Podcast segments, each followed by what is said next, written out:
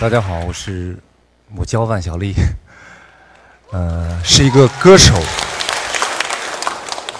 写了一些歌，出了几张专辑，然后借这个机会给大家分享几首我的歌，还有一些这些歌产生的一个过程，这也是我一直不敢面对的一个一部分。但是我今天终于鼓起勇气来过来了，然后还是先说几句吧。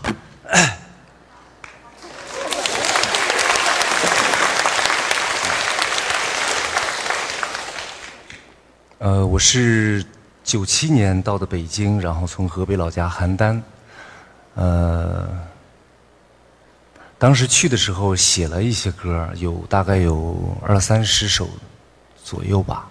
目的只有一个，就是想出张专辑。到北京之后，首先解决的是生存问题，然后就是当时的方式可能好像也只有一种，就是在酒吧，然后通过酒吧来唱歌来养活自己。嗯，在酒吧还算幸运，就算是留了下来，在北京。嗯，但是还是有一些遗憾，就是说当时写的那那些歌，在酒吧并。并不能就是得到一些认可，或者是说通过这些歌来得到一些让你得以留下来发展的这么一个一个一个基础。有一天晚上，然后我在酒吧唱歌的时候，和平常一样，啊，服务员端过来一杯，我以为是水，就黄色的液体，当时以为是茶，就喝一口气就把它喝下了。喝下之后，发现它是是酒，但是已经到肚子里边了。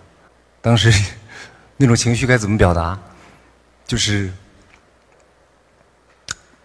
有点英雄主义，就感觉哎，这也没事嘛，就接着那种情绪，然后，然后后来又端上来又喝。那天我记得是有一个人客人过生日，他送过送上来的。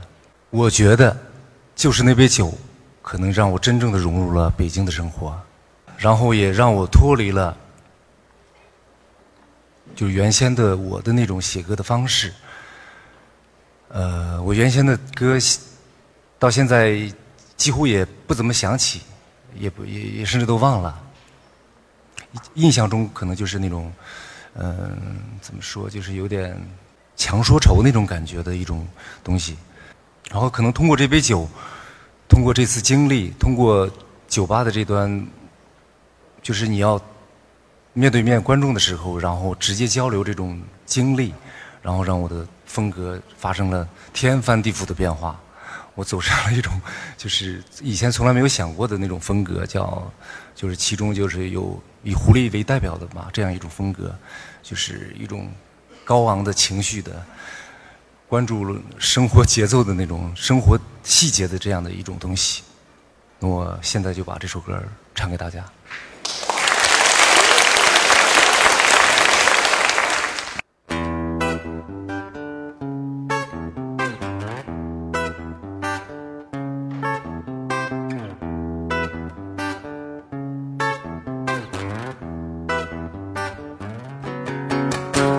我是一只狐狸，我住在森林里。我的对手太愚蠢，我谁也看不起。人们都只看到我长得很美丽，他们都不知道我的心一直善良。都以为我很坏，都以为我不实在，都以为我的心里没有一点爱，所以我变得很虚伪，到处在找机会。谁要是爱上我，我就让谁倒霉。啊哎呀嘿嘿啊哎嘿嘿啊哎呀嘿嘿过了多少天还是没改变不停在修炼天我发现一个东西真可怜它在到处做宣传人们都被它欺骗啊啊啊啊啊啊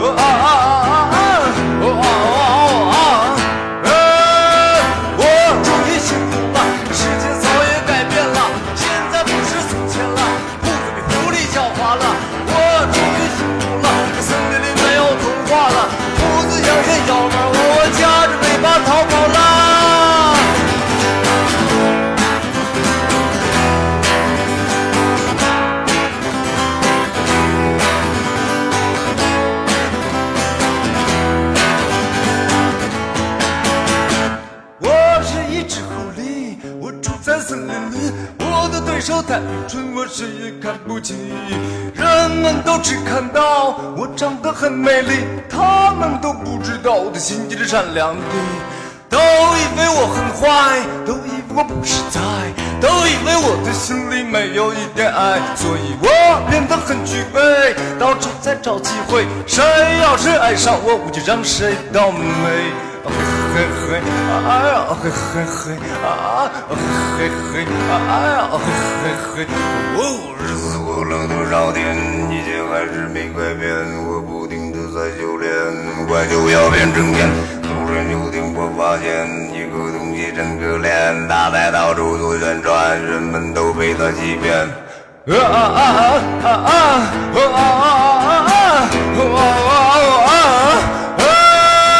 我终于醒悟了，世界早已改变了，现在不是从前了，兔子比狐狸狡猾了。我终于醒悟了，这个森林里。没有童话了，兔子要先咬到我，我夹着尾巴逃跑了。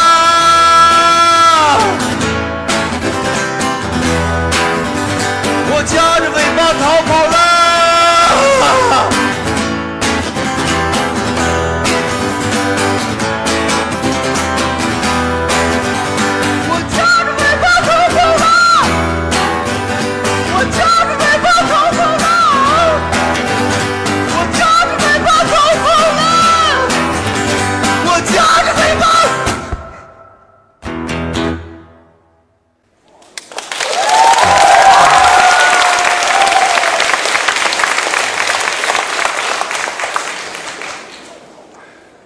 就是这这这么样的一个风格的一个转变，这是我以前所没有的，在老家邯郸的时候是也没想到的，根本就它是一个自然的变化，可能真的就是那种那种环境，你真正的面对底下的客人那种反应的时候，一个一个自我的一个调整，我也没有设计，也没有想变成这样，但是它自然就变了。大家也听出来了，就是像写出来这首这种歌的人，在酒吧还是混得不错的。所以就是 我在北京酒吧的那种还算顺利，就是并不像就是所谓的那时候一个词叫“北漂”那么那么那么苦。也无所谓，就是每天可能就是你你你你你需要骑着自行车，然后从自己租的房子里边，然后到酒吧而已，然后去。唱上两个小时或三个小时，嗯，这段时间呢，现在想起来还是很快乐的。呃，他唯一的一个，就是当时也特别焦虑的一种一种情绪，就可能就是那种煎熬，就是你对那个一开始去北京的目的的一种渴望，他一直没有机会。我是九七年去的，零二零二年可能过了有三四年时间吧，终于就是有了个机会，在和酒吧，然后就是录了一张现场的专辑，叫《走过来走过去》，里边收录了一些，第一首歌就是《狐狸》，还有一些类似的歌，像什么《流氓下岗了》《伟大的气渣》《老新闻》，是也算是这段时间时间的一个总结，酒吧阶段，但是。很快我就，或者是说我根本就没有高兴起来，因为出这张唱片。因为我当我拿到那个当时还是卡带，我记得很清楚，也是一个就是冬天类似的一个季节。然后我戴着耳机在被窝里边听的时候，就是听了一身汗。我我想象不到出来的结果是这样的，这可能也是。一个就是从来没有录音录过音的一个人，对这个自己声音的一种就是自我的认识，就是就是你跟你想象的声音是不一样的，包括你的情绪，因为他也是一遍就录下来的，就是可能用了两晚两个晚上唱了两遍，就这样就好好了，可能挑挑了可能其中的一个晚上这样的一个形式，所以就就就就和。心里边就觉得很失落，就是这种终于理想实现了，但是但是他没有任何喜悦，没有任何就觉得可以轻松的感觉，然后带着这种感觉，我就投入了第二章。记得有一次朋友聚会的时候，他们各行各业的，那时候我也交了一些朋友在酒吧，一堆人，然后来我们家来，然后做客。那时候也有了电脑了，我对电脑然后就变得很痴迷，就是因为知道电脑可以就是用来录音，可以自己来操作，所以就在上面花了很多功夫。然后我就把这种喜悦告诉了我的朋友们，我说：“哎，你看现在。”我第一章虽然录的不好，我现在可以自己来操作，我可以录的很好，我我以后就可以自己来干这事儿了。就是我可以一遍一遍来，直到录的满意为止。然后大家都在喝酒，很多人趁着酒劲儿，然后我就给大家展示这个这个电脑的神奇，就是你可以就是录出来，就像录音棚一样这种。就当时就就录了一些东西，后来第二天醒了的时候。嗯，大家都走了，然后自己在在在整理的时候，发现，哎，录这个东西特别好，呃，叫，后来我就把这个东西整理了一下，叫就叫鸟语，这可能是我的一个创作方式的完全的改变。就是以前我是写谱子的，包括狐狸这样的说唱，像流氓那样的伴音，我都是有谱子的。到这个阶段的时候，我就逐渐开始借助了，就是直接录下来，靠那种直觉的感觉来来来创作，这么一个阶段。呃，那我下面就把这首歌唱给大家，叫《鸟语》。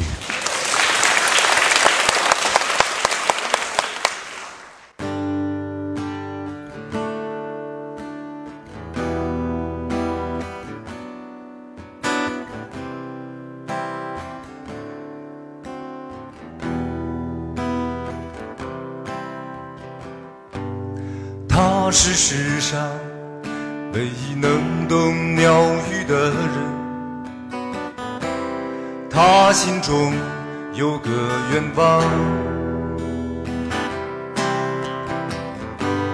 在死后能够变成一只鸟，不管是什么鸟。麻雀也好，燕子也好，飞鹰也好，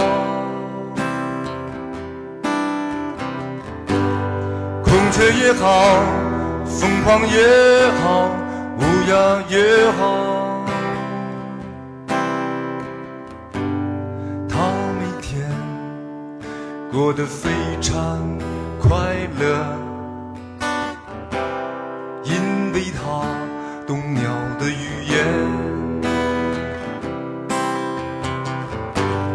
有人曾走过他的窗前，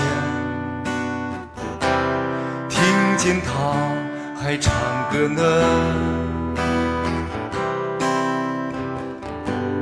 麻雀也好，燕子也好，飞鹰也好。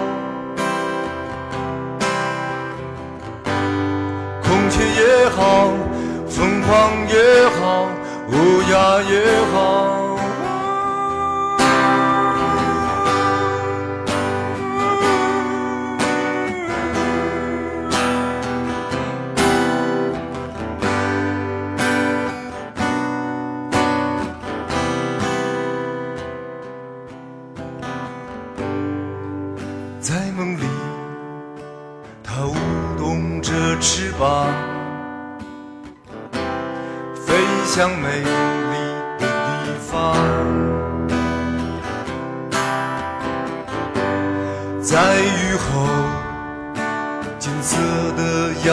阳光下，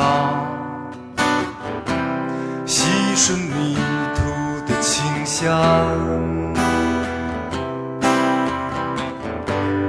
麻雀也好，燕子也好，飞鹰也好，孔雀也好，凤凰也好，乌鸦也好。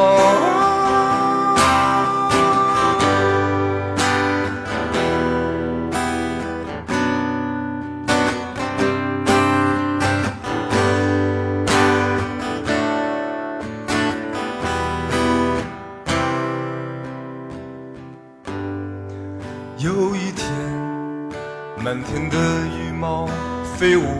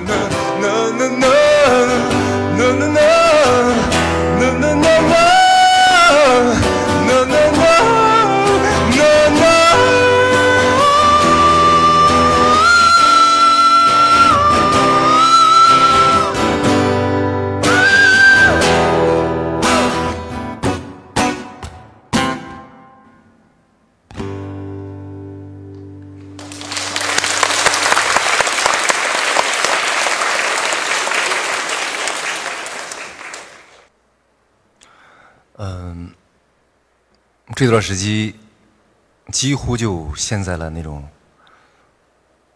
自我的那种，终于逃离酒吧了，有了时间去安心的创作，然后就自以为是的去朝梦想更进一步的去去去去要。但有一点可以肯定，就是我依然不满足，就是我觉得我终于可以。可以自己来掌握自己的音乐了，嗯，我已经学会了录音，学会了制作，学会了缩混，学会了这些东西，然后，嗯，我觉得可以更更极致的来表达自己，然后我紧接着就投入了下一个专辑的筹备，但是。特别可怕的是，就是我，我我我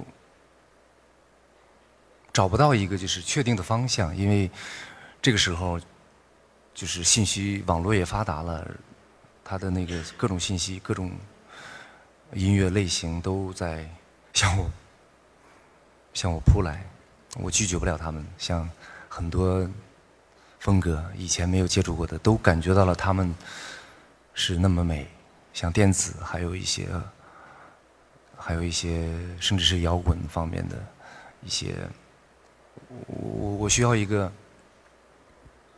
判断，我要先先解决一个。后来我还是发现，就是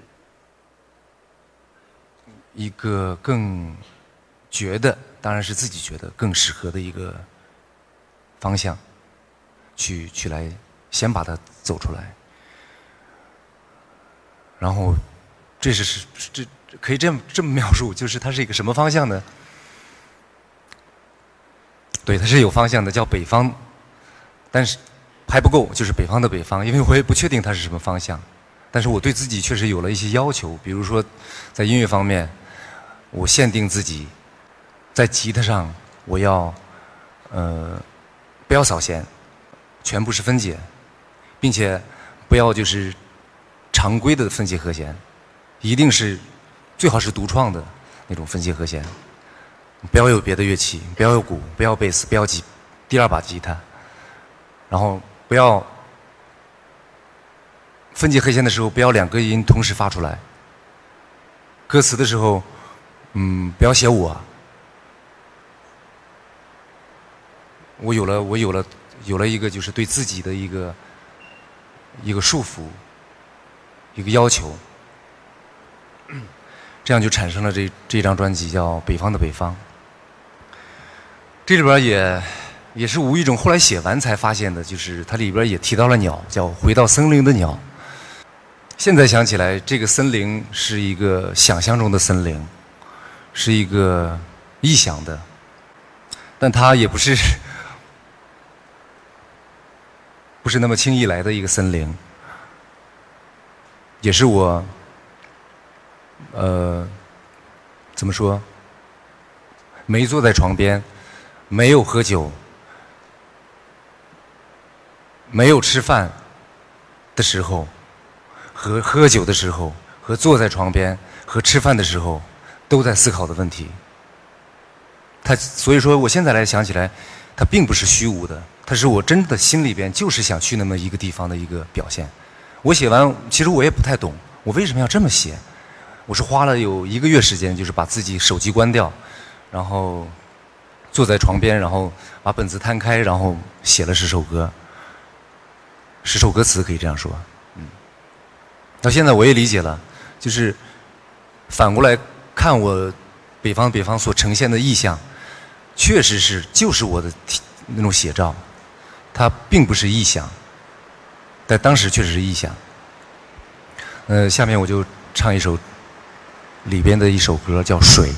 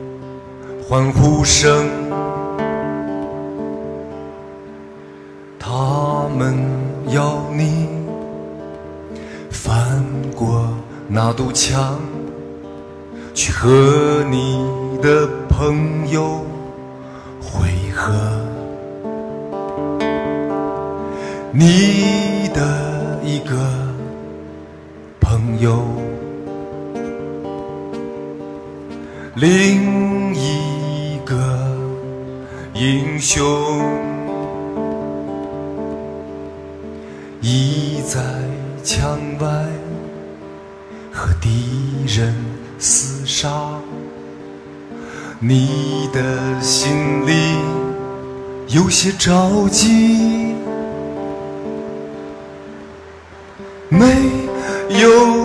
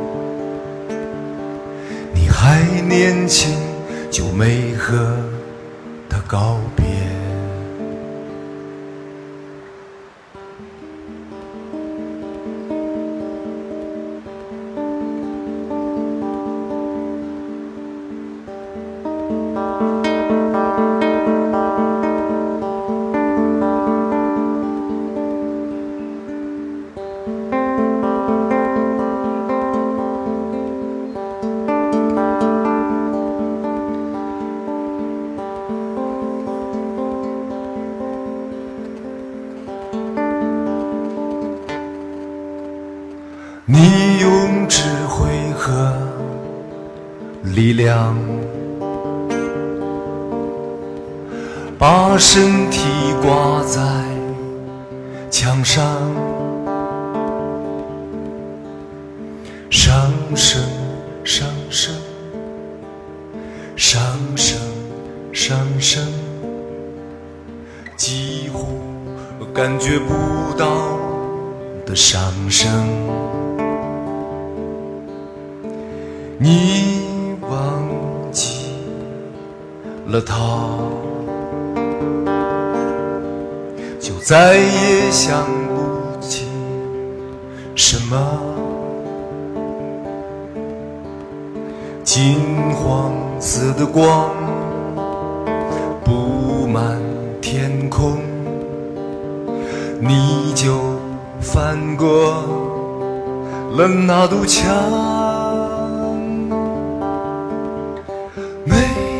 有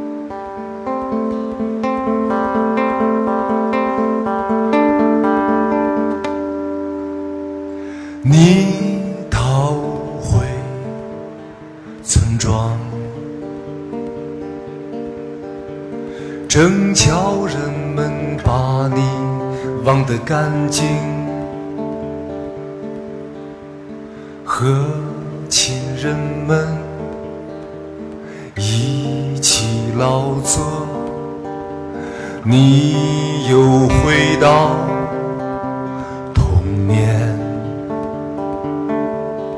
可人们还是去了悬崖边，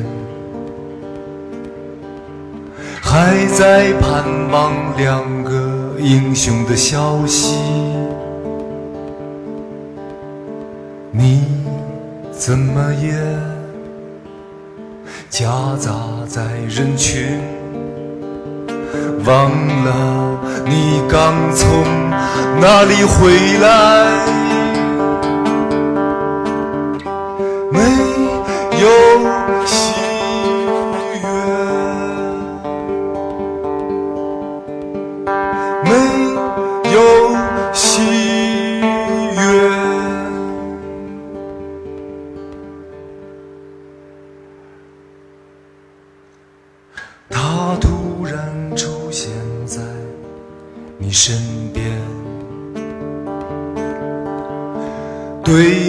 轻轻地。笑着，你想把它紧紧拥抱，它却慢慢纵身一跃，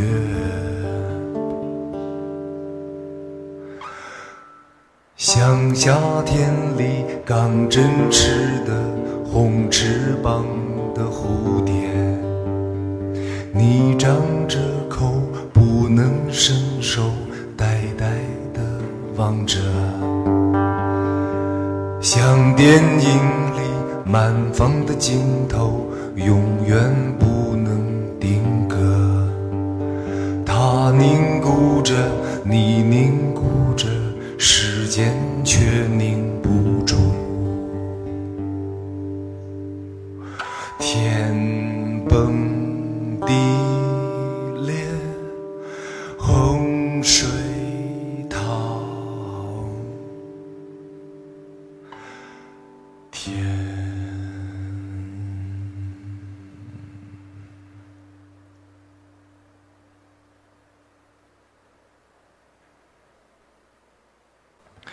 这是讲的一个梦。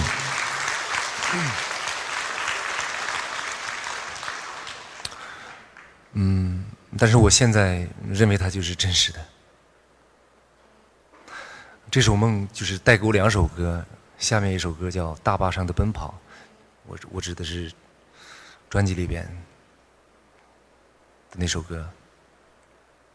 北方的北方，也就是这么一张专辑，它是一个前后连贯的专辑，一把吉他分解和弦，然后有一些背景，梦幻般的背景的一个一张专辑。这张专辑带给我，甚至比北方的北方。比这些没有想的那么糟。第二张专辑要更多的一些心理上的安慰，它让我觉得我有能力去控制做一件事情，我限定自自己，我要求自己这样的一个一个所谓的能力，我有些陶醉。但是没多久，我发现我陷入了一个更大的困惑，就是我我还要继续。去写歌。当我试着去写的时候，突然发现我写不了了。在这种情绪中，你没办法抬起来笔去去去表达你的任何思想或者是想法。后来我就试着试着写，试着写，不断尝试，不断尝试，就两年时间，就是终于两年之后，我开始提笔的。可能又花了有一年时间，我终于写出来那么几句。写完之后，我就我就我就崩崩溃了，就有点。就是我第一句叫我不想去买菜，不想去做饭，嗯，不想洗澡，不想洗脸，嗯，不想去做饭，不想上街，不想看电影，不想睡觉，嗯，不想。哦，就就是对。可以想象，就是那种所有的你都不想，就没有任何，但是是真的，它是一个真的。但是我我觉得我我不能这样写，我还说服不了我自己，就真的把把把自己这一面写出来。嗯，我想我的情绪已经到了一个非常不好的一个一个状态，嗯，但是还得写。这个时候就是。嗯，当时在酒吧的那个酒，就还是在起作用。我就连续下来，就是染上了那个越喝越厉害那种毛病。嗯，就是越想越不对，越想越不对。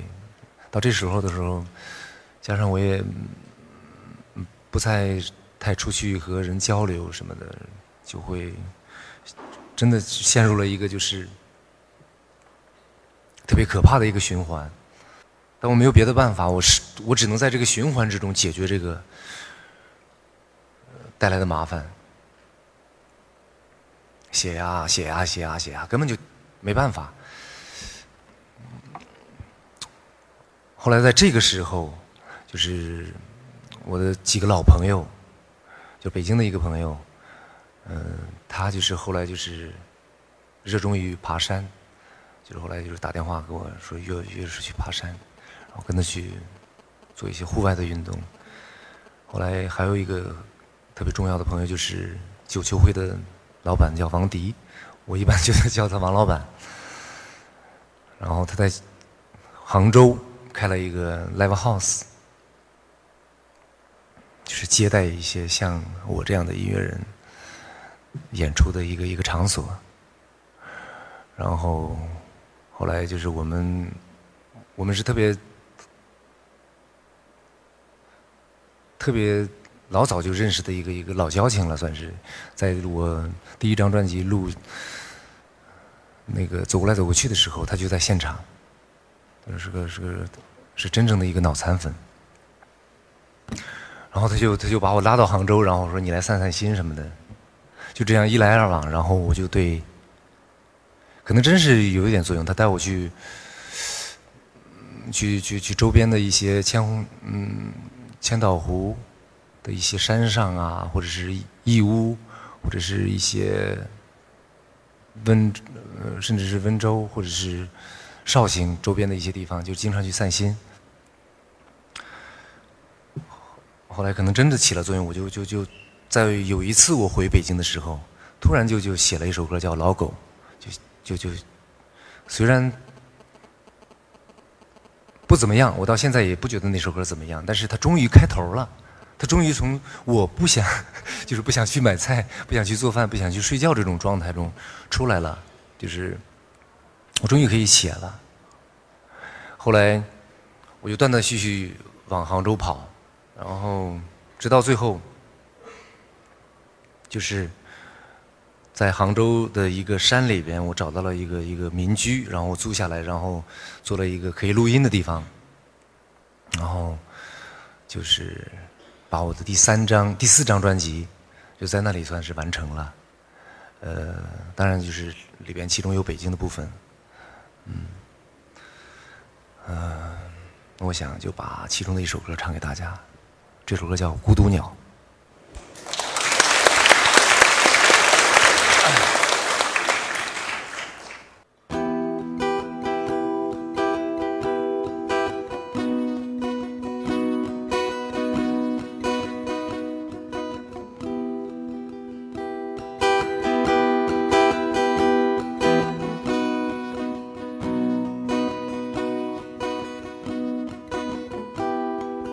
甜蜜的孤独啊，从不会让人伤心。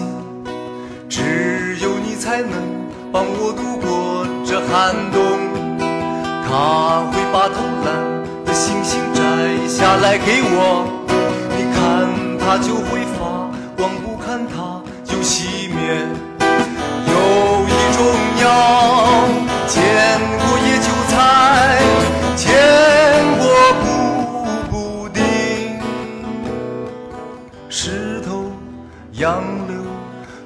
上的云彩，弯弯曲曲的小曲沟。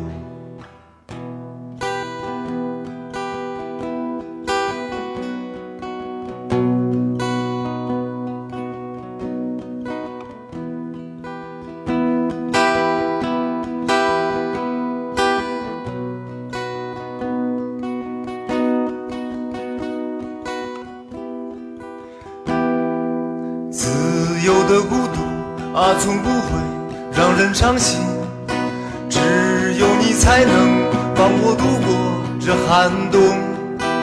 他会带着我去那些陌生的地方，左脚迈出去的时候，右脚不思量。有一种药。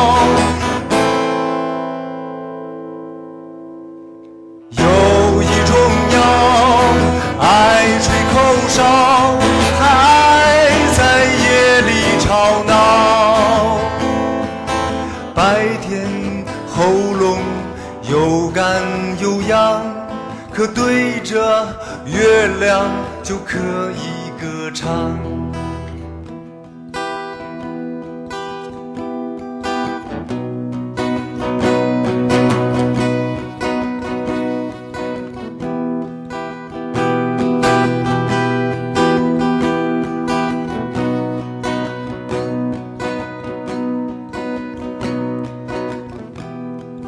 倔强的，让人伤心。只有你才能帮我度过这寒冬。他说：“看来还是得让我来试一试。”现在就像昨天那样把眼闭上。有一种药，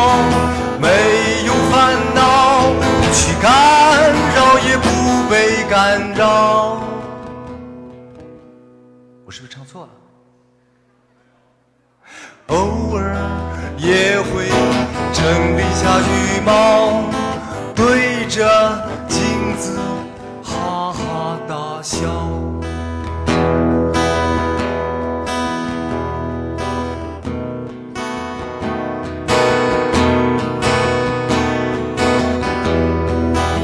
有一种鸟最擅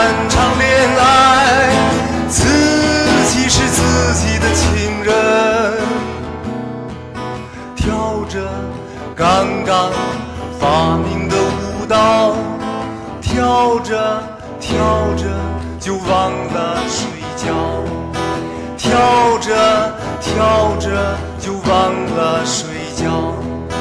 跳着跳着就忘了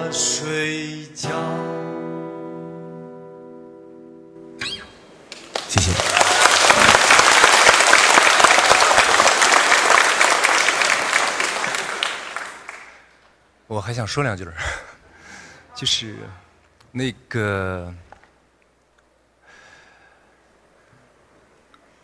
关于这首歌，我还想说两句，就是也算是我的一个出来的一个一个一个一个表现，可能是。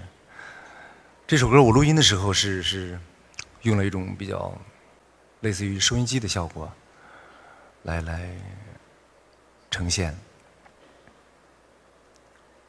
原因就是我，我一直不好意思，就是说我是一个甜蜜的孤独者，或者是说我是一个倔强的孤独者。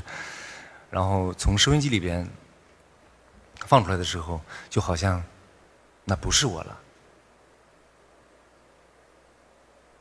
这样的一个想法。但是现在我，我好像我敢于面对这种了。谢谢。